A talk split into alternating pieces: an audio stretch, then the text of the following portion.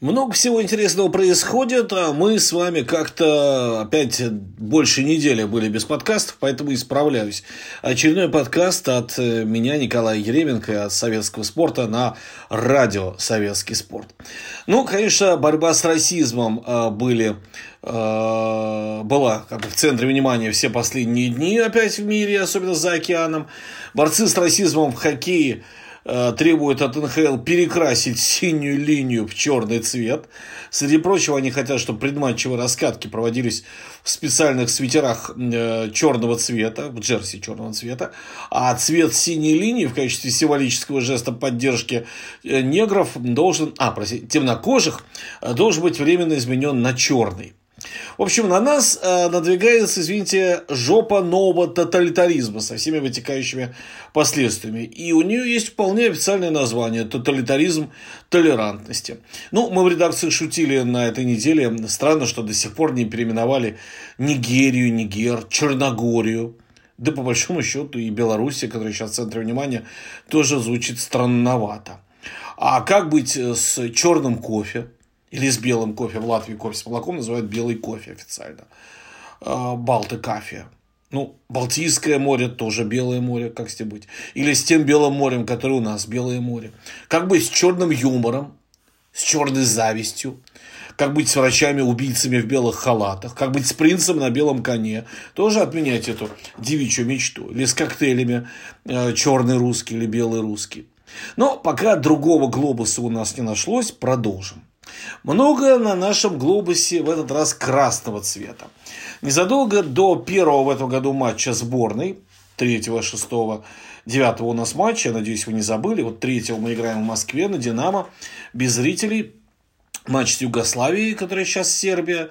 6 а, будет гостевой в Венгрии, который и сейчас Венгрия а не Австро-Венгрии. В общем, незадолго до, этих матчей презентована новая форма национальной команды. Ну, точнее, презентации как таковой нет, потому что коронавирус э, вроде как продолжается. А, но представлена новая форма. Я напомню, предыдущая, почти год назад, это было в э, ноябре э, вызвала массовую критику, в том числе из-за перевернутого российского флага на, рукаве, на рукавах. Компания Adidas тогда попыталась объяснить конфуз тем, что перевернутый флаг должен стать правильным, когда футболисты будут поднимать руки, празднуя голы. А, однако большая часть сказала, что это немцы, им больше приятно смотреть на русских, которые идут с поднятыми руками, в смысле сдаваясь. В общем, Adidas решил в итоге полностью переделать дизайн. Из трех цветов российского триколора опять использовано только красный и белый. Вот одно точно можно утверждать, в ближайших вариантах не будет варианта с бело-синей формой. Это совершенно точно. С 92 и э, в разных вариациях до середины нулевых этот вариант был. Э, красным воспринимался, понятно, в 90-е уж слишком токсично, напоминая про идиосинкразию на красный цвет советских времен. Но нынче иные требования времени. Красная машина в хоккее, красный цвет на форме э, у многих сборных в разных видах спорта, ну и все такое. Кстати, был тут на днях представлен еще один логотип, да, уже не форма, а логотип. Логотип чемпионата мира по пляжному футболу, он в августе 2021 года пройдет, если э, будет э, побежден окончательно коронавирус к тому моменту. Э, так вот, э, представили лого.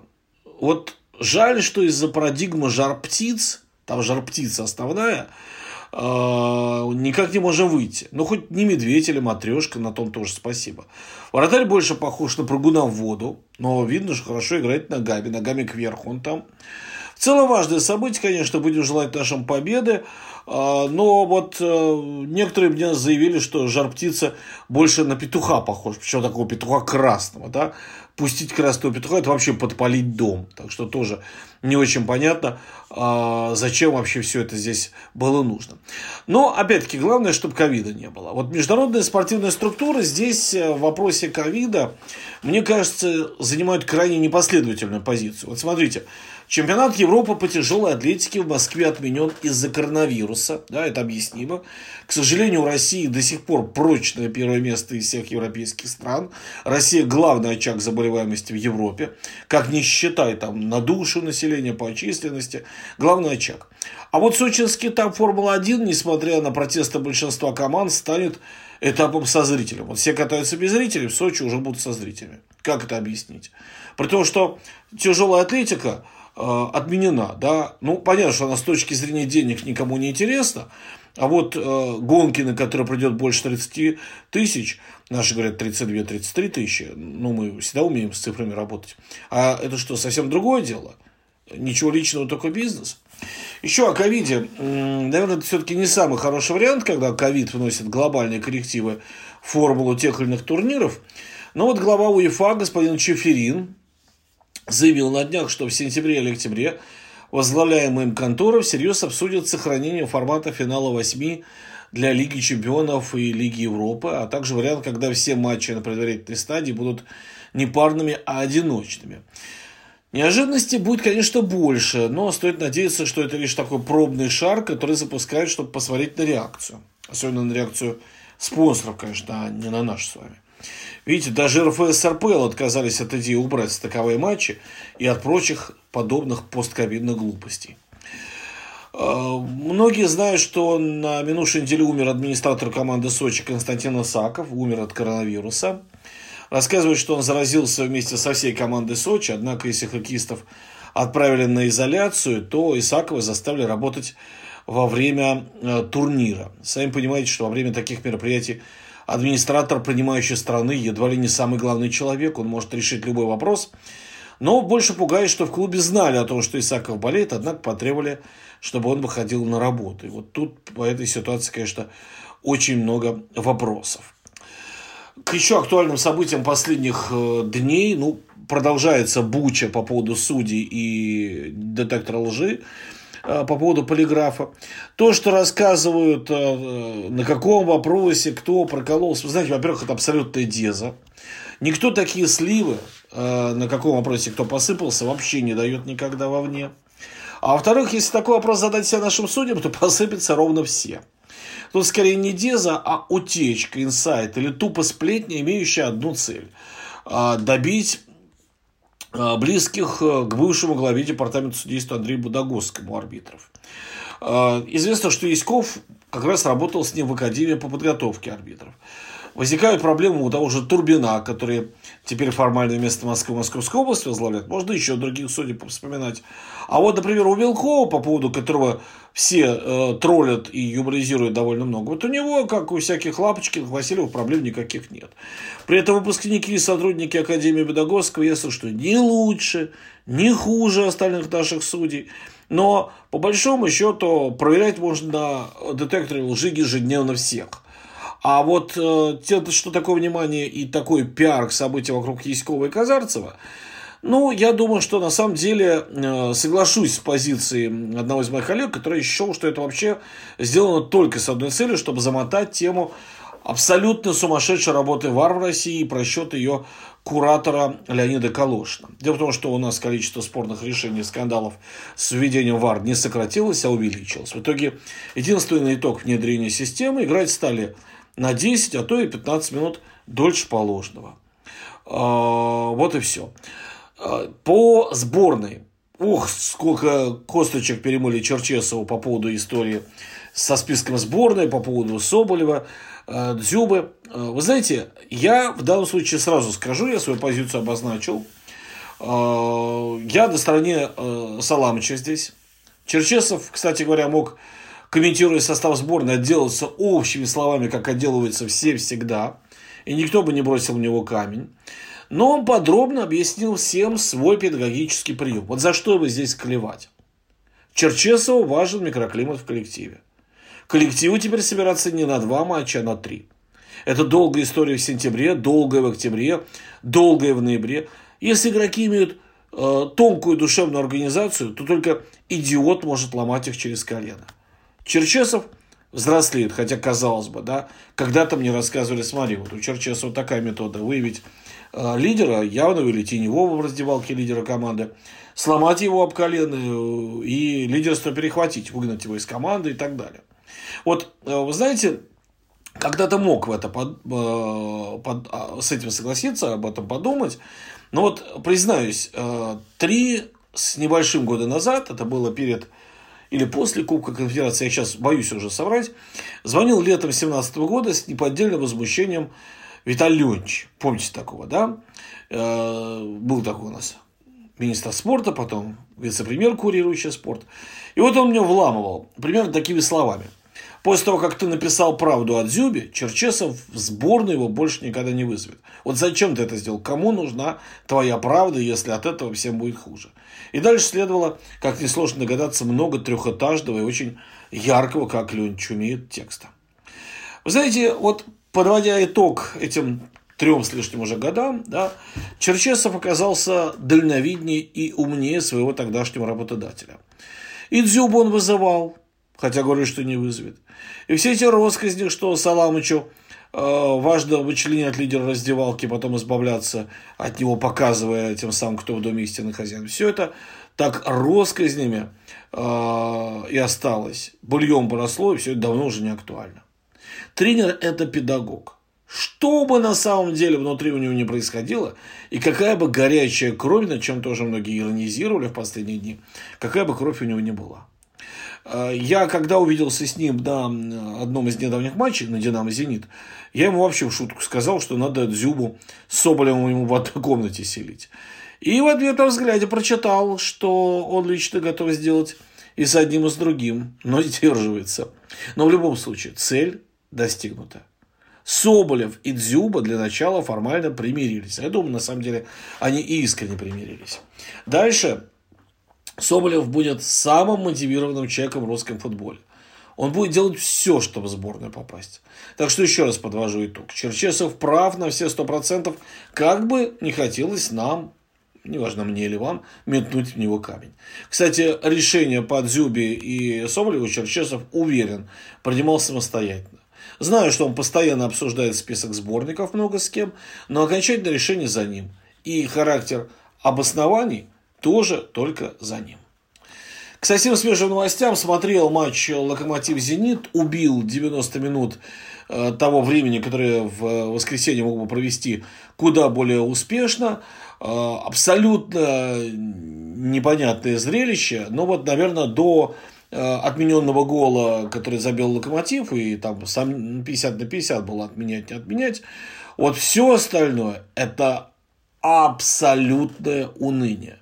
Вот представьте, играют две команды, которые сейчас нас будут представлять в Лиге чемпионов.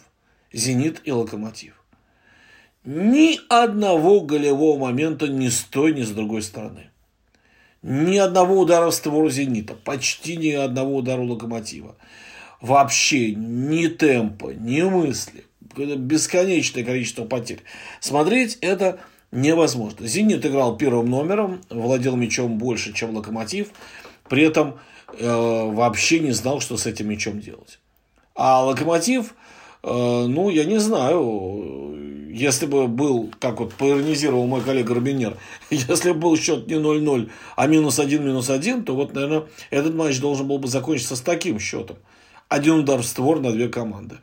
И повторюсь, это команды наши лучшие которые сейчас будут играть в Лиге чемпионов. Одно радует, что сейчас мы 3, 6 и далее будем смотреть за матчами сборной. Потому что дальше такой футбол, и особенно последние два тура «Зенита», ну, смотреть невыносимо. У меня спрашивали, как относиться к тому, что судейской э, тематики высказываются аж на уровне Госдумы. Ну, понимаете, в Госдуме тоже есть болельщики. Ну, высказался вице-спикер Жуков, да. Ничего страшного в том, что болельщик Спартака господин Жуков высказывается по горячей теме. Он человек все-таки неравнодушный. Вряд ли это можно назвать вмешательством власти в футбол, потому что они и так у нас везде и во всем есть футбольные власти. А, в конце концов, если другой авторитетный болел Спартака на посту главы МИДа Сергей Лавров выскажется по работе Виктора Кашаи, это еще не будет означать кризис в российско-венгерских взаимоотношениях и новую порцию взаимных санкций. Чем меньше будет бузы, тем лучше для футбола все равно его уже немногое спасет. А я постоянно предлагаю просто пойти дальше, торговаться Фиду, ну так торговаться.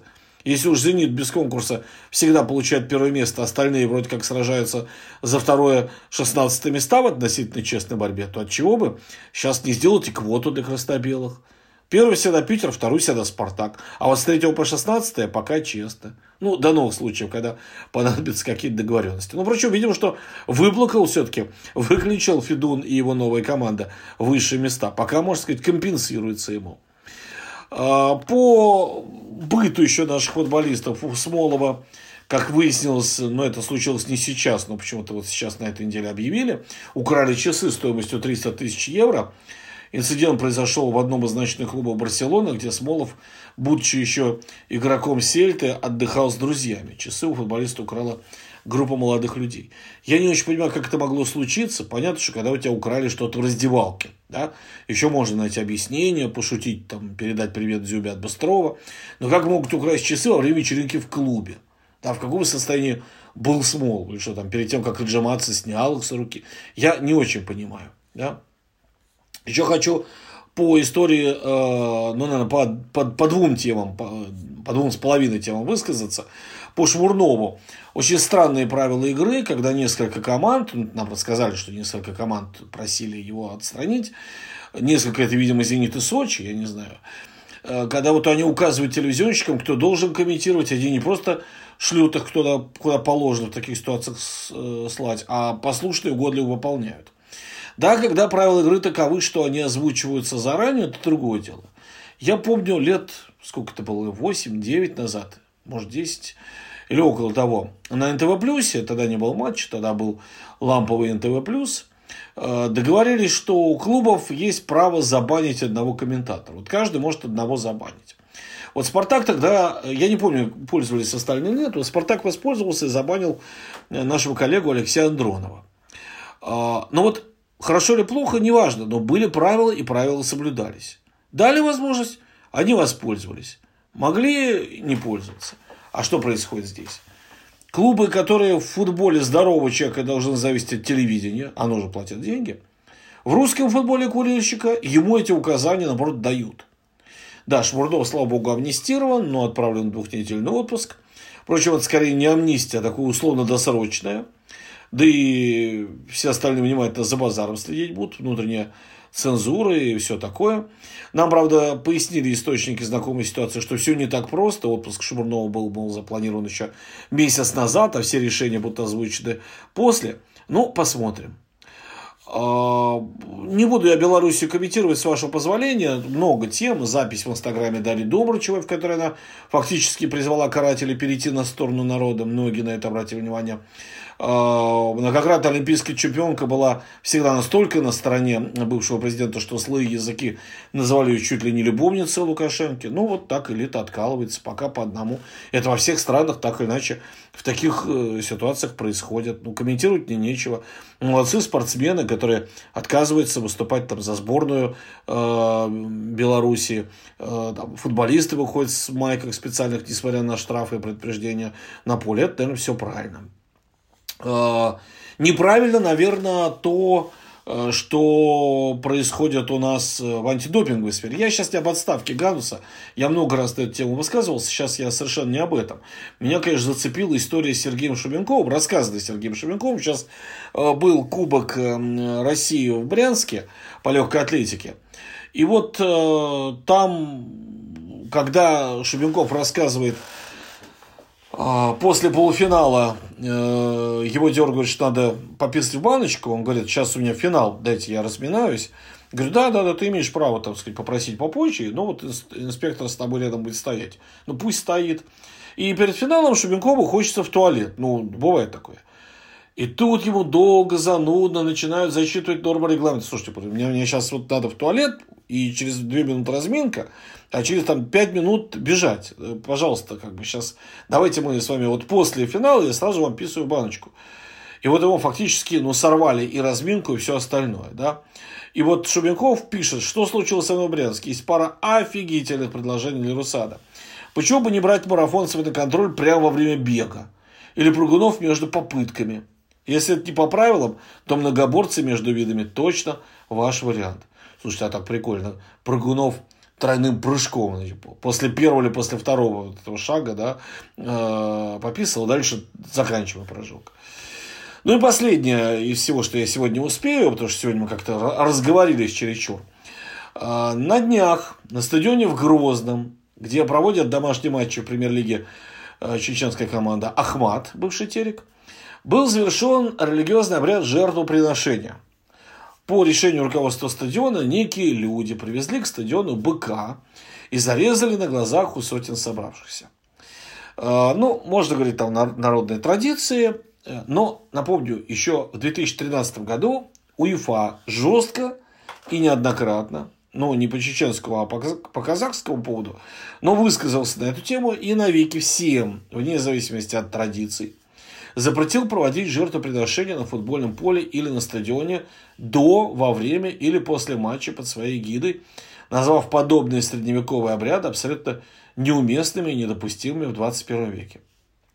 Запрет был введен после того, как перед домашним для казахстанского шахтера из Караганды матчем квалификационного раунда плей-офф Лиги Чемпионов с шотландским Селтиком прямо на стадионе Астана-Арена был зарезан баран. Вот какие санкции ждут теперь российский футбол, пока не сообщается. Но как-то пока УЕФА и не отреагировал, но пока я, по крайней мере, не видел никаких реакций. Может, и не пожаловался никто, может, ничьи чувства не оскорблены. Но посмотрим. В любом случае, завершаем наш очередной, последний в, этом в этом календарном лете аудиоподкаст от Радио Советский Спорт. Ваш главный редактор Николай Еременко. До встречи.